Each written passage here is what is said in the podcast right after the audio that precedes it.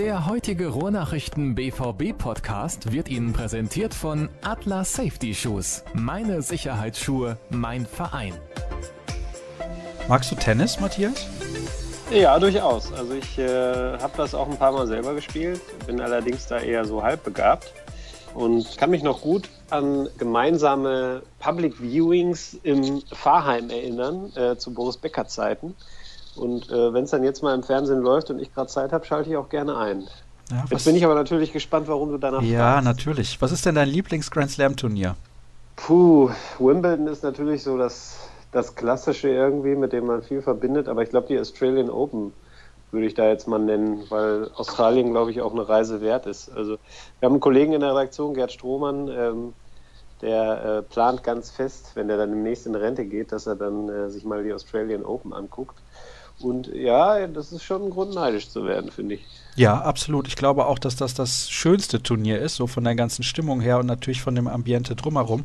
War noch nie bei einem Grand Slam Turnier. Doch, war ich mal. Vor etlichen Jahren. US Open, das fand ich auch gar nicht schlecht. Ist schon lange her. Da hat Serena Williams ihr erstes Grand Slam Turnier gewonnen. Da sieht man mal, wie alt wir hier sind. Ich frage aber deswegen, weil das ist ja die Wimbledon-Ausgabe des BVB-Podcasts hier bei den Ruhrnachrichten. Und denn der Rasen, ja, der Rasen in Lotte gestern, der war ja auch wieder fast Wimbledon verdächtig. Ja, in Osnabrück, wenn ich dich da kurz korrigieren Ja, entschuldige, darf. natürlich. Äh, gegen Lotte, ja, na, ich, es wäre mir heute auch ein paar Mal was passiert äh, bei, dem, bei den Nachdrehern, die ich zu schreiben habe. Deshalb bin ich da ein bisschen sensibilisiert. Ja, war doch ein ziemlicher Acker. Also ich habe mir gestern gedacht, Mensch, bei den Witterungsverhältnissen wäre es doch in Lotte sicherlich nicht viel schlechter gewesen als äh, in Osnabrück. Äh, wenn man sich so die Außenbahnlinien angeguckt hat, das hat mich dann so ein bisschen so an, an Beachvolleyball erinnert. Da war es doch sehr tief und, und irgendwie zerfurcht. Der ein oder andere hat da immer zu so kurzen Lupfern gegriffen. Ich fand, das war ein probates Mittel auf dem Untergrund. War das ein Grund, warum der BVB in den ersten 20 Minuten, ich will nicht sagen arge Probleme hatte, aber erstmal ins Spiel reinfinden musste? Hat ein bisschen gedauert. Ah, ich glaube, den Rasen würde ich da nicht nennen. Also ich glaube, Lotte war am Anfang auch einfach sehr motiviert, aber das war zu erwarten. Ich hätte mir da vom BVB gewünscht, das habe ich gestern auch getwittert, dass sie von Anfang an eigentlich mit der Intensität rangegangen wären, wie sie es dann später gemacht haben. Sprich, Lotte von Anfang an nicht das Gefühl zu geben, dass man da ein weiteres Wunder schaffen könnte. Das hat mir so ein bisschen gefehlt. Da waren so ein paar Zweikämpfe dabei, wo ich doch dachte, na, das ist da zwar ein Drittligist, aber die können auch Fußball spielen und da hilft es, äh, also da, da, da, hilft es dann schon, wenn man seinen Körper reinstellt. Also Dembele mal so exemplarisch genannt, der ähm, so am Anfang ein, zwei Aktionen hatte, wo ich dachte, gut, jetzt will er gerade mal zeigen, dass er eine ganze Drittligamannschaft ausspielen kann und bleibt dann beim zweiten hängen. Und davon gab es einige äh, Situationen, ähm, auch bei anderen Spielern oder auch in der Defensive, wo dann ein bisschen zögerlich rangegangen wurde und man gemerkt hat, oh, mit meiner puren Präsenz alleine kriege ich das hier nicht gelöst, da muss ich doch mal den Körper dazwischen stellen. Das hat so 20, 25 Minuten gedauert, bis das jeder auf dem Platz verstanden hatte. Und gut, zur Pause stand es 0-0 und schon die letzten Minuten vor der Pause sahen ordentlich aus vom BVB. Ich hatte eigentlich wenig Zweifel dann, ähm, als die Anfangsphase überstanden war, dass, dass der BVB das Spiel äh, gewinnen würde. Also das war mir relativ klar, dass bei dem Spielverlauf ohne das frühe Tor durch Lotte, dass es da wenig Probleme für den BVB geben dürfte. Ja, der Qualitätsunterschied ist dann doch relativ groß zwischen der ersten und dritten Liga, zwischen einer Mannschaft aus den Top 8 in Europa und einem Aufsteiger übrigens ja in die dritte Liga, was wir nicht vergessen dürfen, auch wenn Lotte natürlich eine sehr gute Saison spielt und auch mit sehr viel Selbstvertrauen in dieses Spiel gegangen ist. Trotzdem muss ich da nochmal nachhaken, weil wenn ich so lausche, was du sagst, deine Analyse, was auch die Anfangsphase angeht, da haben wir wieder diese Mentalitätsgeschichte, wie wir die bei Darmstadt hatten beim Spiel auswärts. Ja, so krass fand ich es jetzt nicht. Also Darmstadt war schon ein ganz, ganz krasser äh, Ausrutscher nach unten auf der Skala. So viel fehlte jetzt gestern nicht. Das ähm, ja, waren wahrscheinlich ein, zwei Prozent, die dann da ein bisschen, bisschen gefehlt haben. Die wiederum hat Lotte dann draufgepackt. Also wenn die mit 102 Prozent unterwegs waren, war der BVB am Anfang mit 98 Prozent unterwegs. Und auf dem Untergrund, bei dem Spiel ist nun mal ein K.O.-Spiel, niemand will einen Fehler machen, da kann dann sich schon mal so ein Spiel entwickeln, wie es dann, wie es dann gestern in den ersten 20 Minuten war. Lotte, finde ich, kann man auch nicht äh, zu wenig loben. Also sie haben einen richtig guten Trainer, Ismail Atalan, bin ich mir hundertprozentig sicher, dass wir den in nicht allzu ferner Zukunft dann auch mal bei einem anderen Club äh, sehen werden, der, der deutlich mehr Ambitionen noch hat als Lotte. Also der hat richtig Werbung für sich gemacht. Die Truppe hat richtig guten Fußball gespielt. Die hatte einen Plan, sie hatte auch Selbstvertrauen. Das konnte man bei, bei beispielsweise bei dem Lupfer sehen in der ersten Hälfte, der ziemlich frech war in der Situation. Und ähm, ja, Lotte war ein, war ein guter Gegner, ein ordentlicher Gegner und sicherlich kein ganz gewöhnlicher Drittligist, auch wenn die ähm, ja da derzeit noch um den Aufstieg in die zweite Liga kämpfen. Ich wünsche Ihnen das sehr, dass Sie das packen. Verdient hätten Sie das auf jeden Fall. Der Trainer hat übrigens vor ein paar Jahren noch in der Kreisliga trainiert, so schnell kann es also gehen. Aber ähm, was ich eigentlich sagen wollte, ist, diese, diese Einstellungsgeschichte scheint sich ja dann in der Halbzeit komplett irgendwie geändert zu haben, zumindest nach der Pause. Lag aber aus meiner Sicht auch daran, dass bei Lotte ein bisschen die Kräfte geschwunden sind, weil das war schon sehr laufintensiv, was die gebracht haben. Und dann hatte natürlich auch Borussia Dortmund mehr Platz und konnte da auch die technischen Vorteile ausspielen, fand ich zumindest. Ja, absolut. Also die haben ja am Anfang im Grunde jeden Dortmunder in Manndeckung genommen. Da hatte keiner eine ruhige Sekunde, um den Ball anzunehmen. Und dem haben sie dann irgendwann Tribut gezollt. Es war auch klar, dass nach dem ersten Tor durch, äh, durch Pulisic, was sehr schön herausgespielt war, das war so eine Situation, kleiner technischer Fehler im Mittelfeld, Dembele nimmt Tempo auf. Dann waren sie da, die Lücken, und die nutzt man, nutzt der BVB dann eben auch durch die individuelle Qualität. Hier dann von Dembele und auch von Pulisic, der die Ablage dann schön verwandelt hat. Es war dann klar, nach dem 1 zu 0 wird es für Lotto richtig schwer, weil sie mussten dann ein bisschen aufmachen. Dazu der moralische Dämpfer, dann fiel relativ schnell das 2 zu 0. Das war dann so, wie man es erwarten musste, glaube ich, in so einer Paarung, wo der Drittligist dann ähm, ja, eine knappe Stunde äh, an der Sensation schnuppern darf und dann aber merkt, okay, es reicht heute nicht. Dann ähm, kriegt man eben auch noch ein Tor und auch noch ein zweites und vielleicht sogar noch ein drittes oder viertes. Das wäre ja möglich gewesen gestern. Aber so denke ich, ist das 3 zu 0 dann völlig äh, in Ordnung gehendes Ergebnis gewesen. Wie hat dir André Schürle als Ersatz für Aubameyang vorne in der Spitze gefallen? Lange Zeit nicht gut. Er hat ja dann zwar in der zweiten Minute ein eigentlich reguläres Tor erzielt und ich glaube, wenn das da schon das 1 zu 0 gefallen wäre, wäre die Partie auch ganz anders verlaufen. Also wesentlich einseitiger noch. Ansonsten, ja, fand ich ihn erneut eher unglücklich, muss ich sagen. Man kann ihm ja nie einen Vorwurf machen, dass er zu wenig Einsatz zeigen würde. Also ähm, der Einsatz stimmt bei ihm immer. Er ist immer viel unterwegs, läuft unheimlich viel. Aber man merkt, finde ich, seinem Spiel schon an, dass so das Vertrauen in die eigenen Fertigkeiten momentan nicht so da ist. Also dieses explosive, zielstrebige, was sein Spiel eigentlich ausmacht, ist so ein bisschen verloren gegangen. Er trifft dann auch häufig mal die falsche Entscheidung. Ich glaube, es war von daher wichtig für ihn, dass er dann die schöne Ablage per Kopf von Guerrero sehr souverän und sicher verwandelt hat zum 2 zu 0. Das war zwar nur gegen einen Drittligisten, aber ich glaube, für einen Stürmer zählt es in erster Linie zu treffen und da ist der Gegner dann auch, auch zweitrangig. Für Schöle war es, glaube ich, wichtig, dass der Ball mal wieder im Netz war. Ähm, und ich bin gespannt, am Freitag, äh, so wie die Personallage sich aktuell darstellt, wird er da vermutlich wieder spielen, ob man das dann seinem Spiel auch anmerkt. Das ist sicherlich so die große Frage, weil bislang muss man schon festhalten, dass er nicht das gebracht hat, nicht mal annähernd, was man sich von ihm eigentlich erhofft hat und erwartet hat. Ich meine, er hat 30 Millionen Euro gekostet. Irgendwann muss man die Zahl dann auch mal streichen aus dem Hinterkopf, aber natürlich wird er daran gemessen. Und ähm, gemessen daran war es bislang einfach zu wenig. Der Kollege Felix Meininghaus, den du ja auch kennst, der hat eine Wette abgeschlossen bei der Handball-WM mit einem Kollegen, der Schalke-Fan ist und da ging es darum, wer in der Rückrunde mehr Tore schießt. Und zwar in Bezug auf die Einsatzminuten in der Rückrunde. Guido Burgstaller oder André Schürrle. Ich glaube, es war ein bisschen naiv von Felix, diese Wette einzugehen. Wenn er auf André Schürle getippt hat, dann auf jeden ja, Fall. ja, das wird, glaube ich, nichts mehr. Also da müsste noch einiges kommen von André Schürle jetzt in den nächsten Wochen, damit er die Wette noch gewinnen kann. Denn Burgstaller, der trifft ja relativ regelmäßig. Kommen wir zu den nächsten Themen, die wir heute noch haben in der Sendung. Also wir sprechen jetzt kurz noch über die Vertragsverlängerung von Gonzalo Castro. Dann gibt es eine Neuigkeit zu Mario Götze. Hörerfragen haben wir. Wir schauen auf das Spiel am Freitag gegen Ingolstadt und auf das Wunschlos von Matthias Dersch in der Champions League. Ja, ich habe es gerade gesagt, Gonzalo Castro hat seinen Vertrag verlängert bis 2020. Finde ich gut. Absolut. Ähm, ich finde, Gonzalo Castro ist ähm, jetzt kein Lautsprecher in den Medien, ähm, sondern eher ein zurückhaltender Typ, aber ich glaube, der ist charakterlich und menschlich sehr wertvoll für die Mannschaft. Ich habe ihm vor der Saison prognostiziert, dass er einer der wichtigsten Borussen in diesem Jahr wird. Das hat sich bislang dann noch nicht so richtig bewahrheitet. Er ist sehr stark in die Saison gekommen, hatte dann auch einige Täler, die er durchschreiten musste, teils verletzungsbedingt, teils aber auch, weil er, finde ich, von seiner Stammposition wegrotiert wurde. Jetzt ist er in den vergangenen Wochen wieder stärker geworden und zeigt eigentlich das, finde ich, was er kann. Und das freut mich sehr, weil ähm, er ist ähm, ja ein guter Typ, kommt ganz gut mit ihm klar, ist ein angenehmes Arbeiten, auch wenn, wie gesagt, er jetzt niemand ist, der einem Überschriften am Fließband abliefert. Aber er passt gut in die Mannschaft rein, hatte auch von Anfang an eigentlich keine Probleme, sich da menschlich zurechtzufinden. Und ja, ich denke, es ist relativ früh, dass er jetzt den Vertrag verlängert um ein Jahr. Er hat ja ohnehin bis 2019, aber ähm, das wird mit Gehaltsanpassungen einhergehen und die hat er sich durchaus verdient. Eigentlich hat man nach seiner Verpflichtung genau das bekommen, was man sich von ihm vorgestellt hat, oder? Vertue ich mich da? Hm, ja, kann man schon so sagen. Also er war ja damals quasi als Gündogan-Ersatz geplant, äh, auch wenn er nicht eins zu eins Gündogans Fußball spielt. Aber ich glaube, er ist auf dieser Position am stärksten, wenn er eben entweder neben einem reinen Sechser oder etwas vor einem, vor einem Sechser dann im, im zentralen Mittelfeld spielt. Und diese Rolle füllt er gut aus.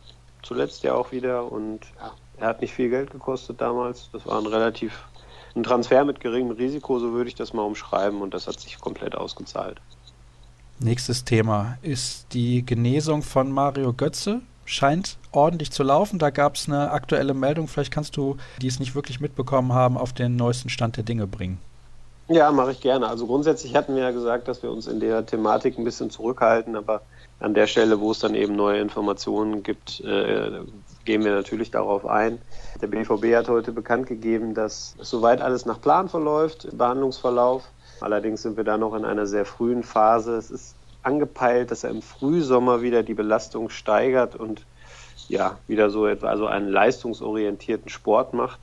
Und seine Rückkehr in das Mannschaftsgefüge, also auf den Platz, ist dann für die neue Saison angepeilt. Das ist nicht sonderlich überraschend, dass das noch etwas dauern wird. Ich glaube, jeder, der sich mal so ein bisschen in die, in die Thematik Stoffwechselerkrankung eingelesen hat, der ähm, hat damit gerechnet, dass das keine Sache von ein, zwei Monaten ist, sondern dass das etwas länger dauert, bis dann die Maßnahmen, die man da ergreift, auch greifen. Und ja, ich glaube, es war eine Reaktion auf einen Artikel der Bild-Zeitung, dass der BVB sich da jetzt zu geäußert hat. Äh, da gab es ja ein Foto von ihm, er war in München offenbar in einem, in einem Restaurant essen. Ich kann mir vorstellen, dass der BVB durch die eigene Mitteilung da das so ein bisschen einfangen wollte. Aber wie gesagt, sonderlich viel Neues war da jetzt nicht drin, außer eben dass die Info, dass es offenbar gut angelaufen ist. Ja, man stelle sich vor, da war jemand essen. Du gehst auch manchmal essen, oder? Ja, ich gehe auch manchmal essen und äh, sofern Florian Gröger nicht dabei ist, werde ich dabei auch nicht fotografiert. Äh, und das finde ich auch gut so.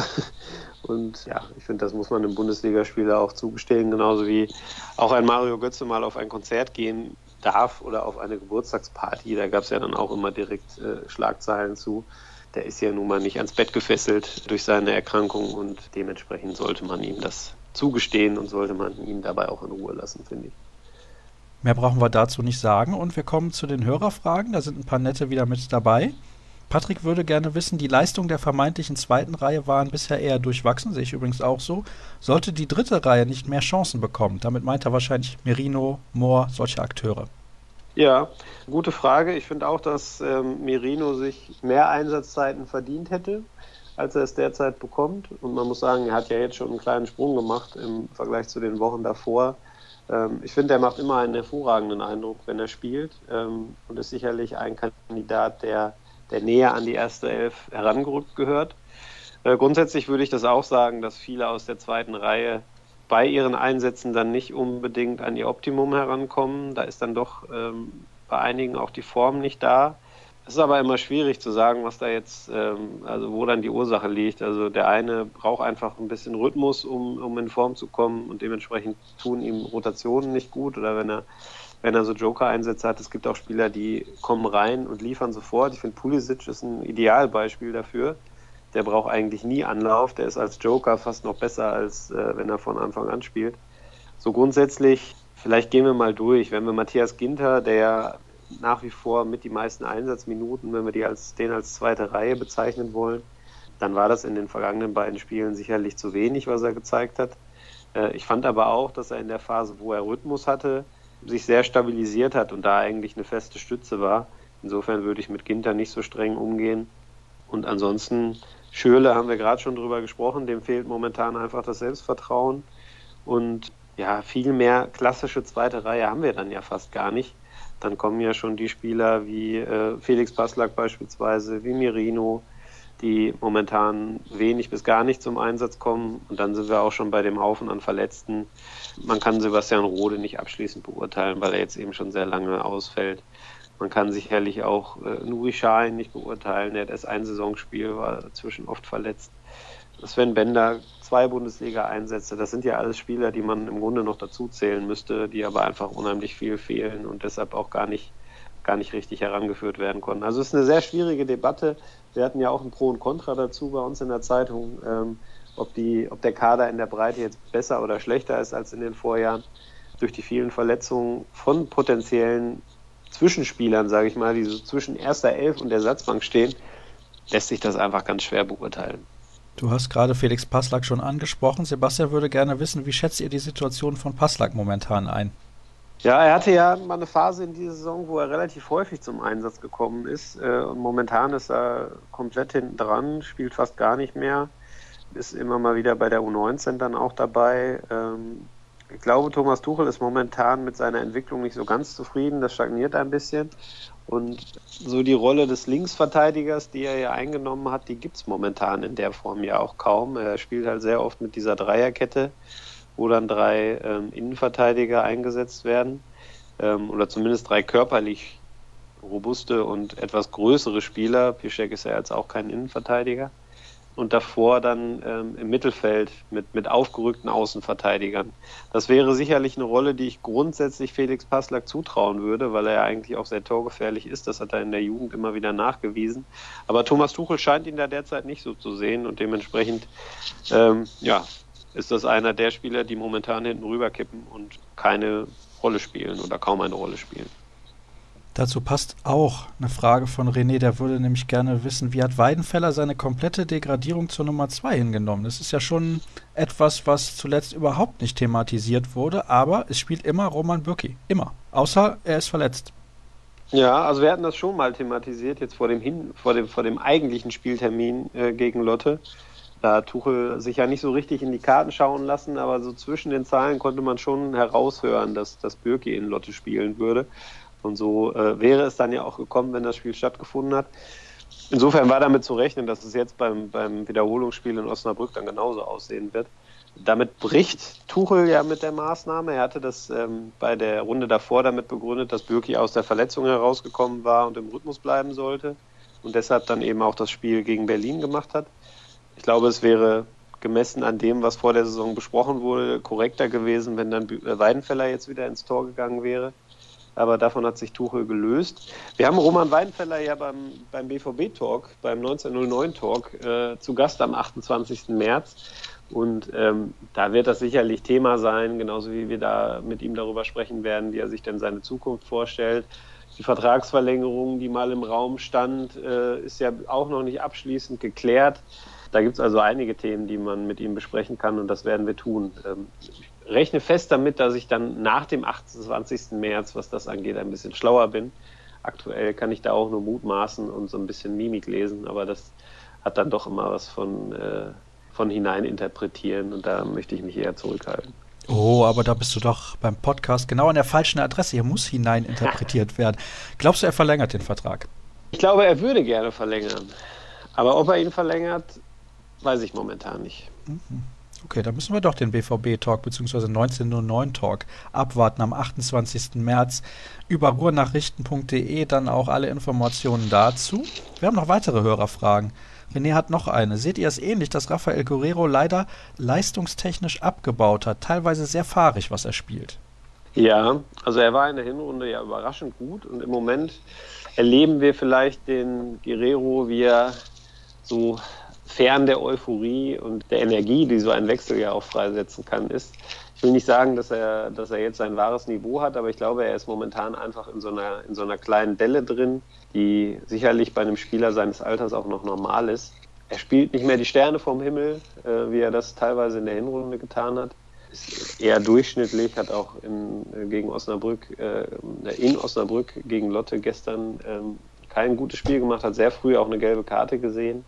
Ich bin gespannt, wann er aus diesem Tief wieder rauskommt, weil ich glaube, dass Borussia Dortmund ihn in Topform benötigt, um dann äh, in der Liga Platz 3 zu sichern und auch in den Pokalwettbewerben eben dann noch die Chancen zu wahren auf, auf mögliche Titelgewinne oder Finaleinzüge. weil er von seinen Fähigkeiten her schon eine Ausnahmeerscheinung im Kader ist, weil er eben ja sehr kreativ ist, sehr fleißig ist und vieles vereint. Starke Standards sind auch noch so ein, so ein Punkt, den man bei ihm nie vergessen darf. Er ist dazu dann auch torgefährlich, was zum Beispiel Castro abgeht. Ja, insofern ähm, braucht der BVB ihn, glaube ich, in guter Verfassung. Michael hat auch noch eine Frage. Was sagen wir zu Isaacs Einsatzminuten? Was können wir von ihm noch erwarten in dieser Saison? Ich glaube, ganz ehrlich, ohne da zu viel vorwegzunehmen wollen, wenig, denn jetzt geht es in die heiße Phase und die ganz wichtigen Spiele stehen an. Also mich würde es wundern, wenn Thomas Tuchel ihm jetzt viele Einsatzminuten gibt. Ja, das äh, erwarte ich auch nicht. Das war gestern sicherlich eine Belohnung. Ähm, das Spiel war entschieden. Da kann man dann äh, so einen 17-Jährigen mal bringen man hat jetzt ja auch im, im, im, Bundesligaspiel davor in Berlin schon gemerkt, dass, äh, dass Isaac mal reinschnuppern sollte. Er war mal dabei bei einer Auswärtsfahrt, hat sich das mal anschauen können, wie sind die Abläufe. Dann jetzt in Lotte auch dabei, durfte er dann sogar mal spielen. Das sind alles, glaube ich, sicherlich wichtige Erfahrungen für so einen jungen Kerl. Ähm, aber der wird äh, erstmal keine große Rolle spielen. Der soll langsam herangeführt werden an das Niveau hier, dass der doch ein anderes ist als, als in Schweden. Und ähm, ich denke, wenn wir dann im nächsten Sommer, wenn er dann die Vorbereitung mitgemacht hat, ähm, vielleicht in den Testspielen dann auch ein paar Einsatzminuten mehr gezeigt hat, dann kann man, glaube ich, ihn besser beurteilen als jetzt nach dem kurzen Auftritt gestern. Ich fand, er hat eine, eine schöne Ball, äh, Ballbehandlung gezeigt im Strafraum nach einer Ecke. Einmal auch gezeigt, dass er, dass er körperlich auf jeden Fall noch zulegen muss, als er mit den mit dem Ball in einen Luther reingelaufen ist und ihn relativ leicht verloren hat. Aber das waren gestern nur ein paar Minuten. Da würde ich jetzt seriös äh, auch äh, kein Urteil fällen wollen. Er ist auf jeden Fall sehr bemüht, auch im Training. Da kann man ihm überhaupt keinen Vorwurf machen. Und dass er, dass er Qualitäten hat. Das weiß man auch, wenn man sich ein bisschen mit ihm beschäftigt. Die Frage ist halt, wann er kann, wann kann er wirklich weiterhelfen? Und ich glaube, da muss man noch Geduld haben. Ich habe eine interessante Nachricht auch via Facebook bekommen von Ulf. Und zwar ging es da um die Bilanz von BVB Auswärtsspielen nach Partien in der Champions League. Die lese ich dir gerade mal vor. 0 zu 2 mhm. in Leverkusen, 3 zu 3 in Ingolstadt, 5 zu 2 in Hamburg, 1 zu 2 in Frankfurt, 1 zu 1 in Köln und 1 zu 2 in Berlin. Das sind 5 von 18 Punkten und die Hälfte der Spiele, 6 waren es, 3 wurden verloren. Warum ist das so? Oder ist das nur Zufall? Nee, Zufall ist das sicherlich nicht. Ich glaube, dass ähm, das ist schon das, was Tuchel ja auch schon öfter versucht hat zu beschreiben, diese ja, diese Schwäche momentan, dass man, dass man die Spannung dann eben auch über so eine englische Woche hinaus hochhält und über so ein Highlight-Spiel äh, in der Champions League hinaushält. Man hat ja schon den Eindruck, dass, dass Dortmund in diesem Jahr in der Champions League am besten funktioniert äh, und es äh, dementsprechend auch kein Zufall ist, dass sie da relativ mühelos jetzt ins Viertelfinale gekommen sind. Äh, Im Alltag tun sie sich manchmal schwerer und sie tun sich da noch schwerer, wenn eben vorher so ein Highlight anstand. Das ähm, zu beseitigen ist, glaube ich, sehr wichtig, ähm, um jetzt auch im Monat April, wo es ja dann Schlag auf Schlag kommt, ähm, da nicht noch Platz 3 oder 4 zu verspielen. Und ich finde, der BVB muss eigentlich auch Platz 3 angreifen und sich mit Platz 4 nicht zufrieden geben. Und da wird es wichtig sein, dass man, dass man eben auch konstant nach, äh, nach K.O.-Spielen punktet. Das ist äh, eine Herausforderung, die es zu meistern gilt. Woran es jetzt genau liegt, ist von außen auch relativ schwer zu, zu, zu ergründen. Das ist, ist, glaube ich, eine Mischung aus vielen Punkten. Jetzt in Berlin hatten wir ein paar personelle Wechsel, wo wir dann wieder bei dem Thema sind, dass da eben aus der zweiten Reihe dann relativ wenig kam. Bei einigen jüngeren Spielern ist sicherlich auch so ein, ja, so ein Spannungsabfall dann da.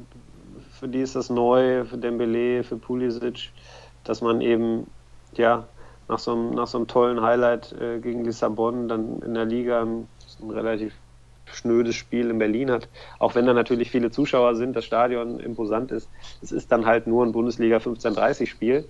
Und ja, dass das genauso wichtig ist wie so ein Champions League Spiel gegen Lissabon, das muss, glaube ich, in die Köpfe rein und das muss jeder dann auch verinnerlichen. Und das ist ein Lernprozess, der äh, hoffentlich bald abgeschlossen ist. Dann kommen wir zum nächsten Thema. Und zwar schauen wir voraus auf das Spiel am Freitagabend, 20.30 Uhr gegen den FC Ingolstadt. Im Hinspiel gab es, das habe ich gerade ja auch vorgelesen, bei diesen Ergebnissen ein 3 zu 3, wo man am Ende noch einen Punkt gerettet hat. Ingolstadt, glaube ich, damals Tabellenletzter gewesen. Alle haben gedacht, ja, wir fahren dahin und gewinnen das problemlos. Ich meine, da wäre vorher ein Auswärtsspiel bei Sporting gewesen in der Champions League. Bin mir jetzt nicht mehr ganz sicher, müsste ich nochmal nachschauen. Ist aber auch egal. Da wäre ja wieder dieses Thema gewesen von dieser Einstellungsfrage, was du gerade angesprochen hast. Aber de facto müssen wir sagen, alles andere als ein Sieg und ich finde auch ein souveräner Sieg wäre nicht dem Tabellenstand entsprechend und auch nicht den Zielen, die Dortmund in dieser Saison hat. Da müssen drei Punkte her, gerade vor der Länderspielpause, damit man auch mit einem guten Gefühl in diese Pause geht. Ja, sicherlich. Also das ist das, äh, die nächste Pflichtaufgabe nach der Pflichtaufgabe im Pokal.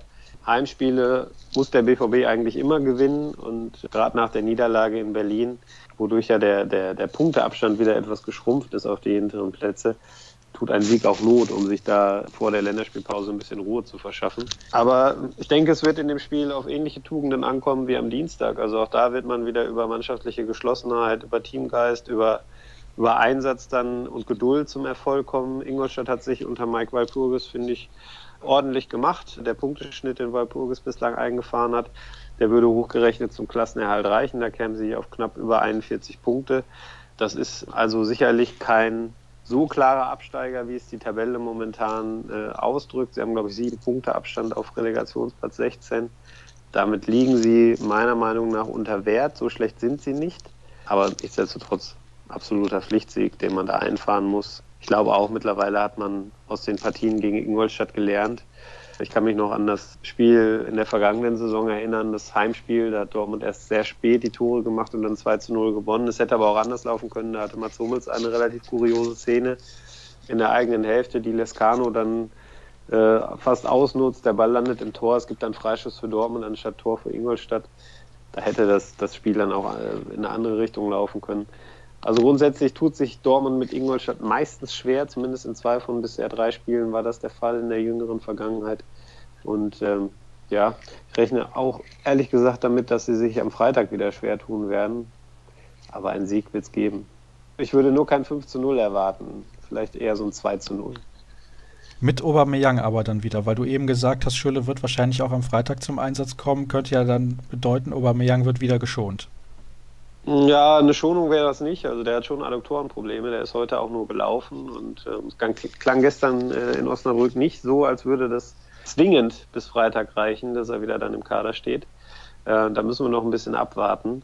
Aber Fakt ist ja, dass äh, Dembele ausfällt. Das wäre also auch noch eine Möglichkeit, äh, wie Schöle dann in die Elf rückt. Wenn jetzt auch noch Aubameyang ausfallen sollte am Freitag, dann müsste Tuchel schon so ein bisschen puzzeln. Man hat natürlich Shinji Kagawa, aber für den muss man dann auch erst wieder, sagen wir mal, den muss man dann auch erst wieder komplett einbauen ähm, in die Mannschaft, muss die Position ein bisschen verändern auf dem Feld. Man muss von dem in der Liga erprobten 3-4-2-1 ein Stück abrücken.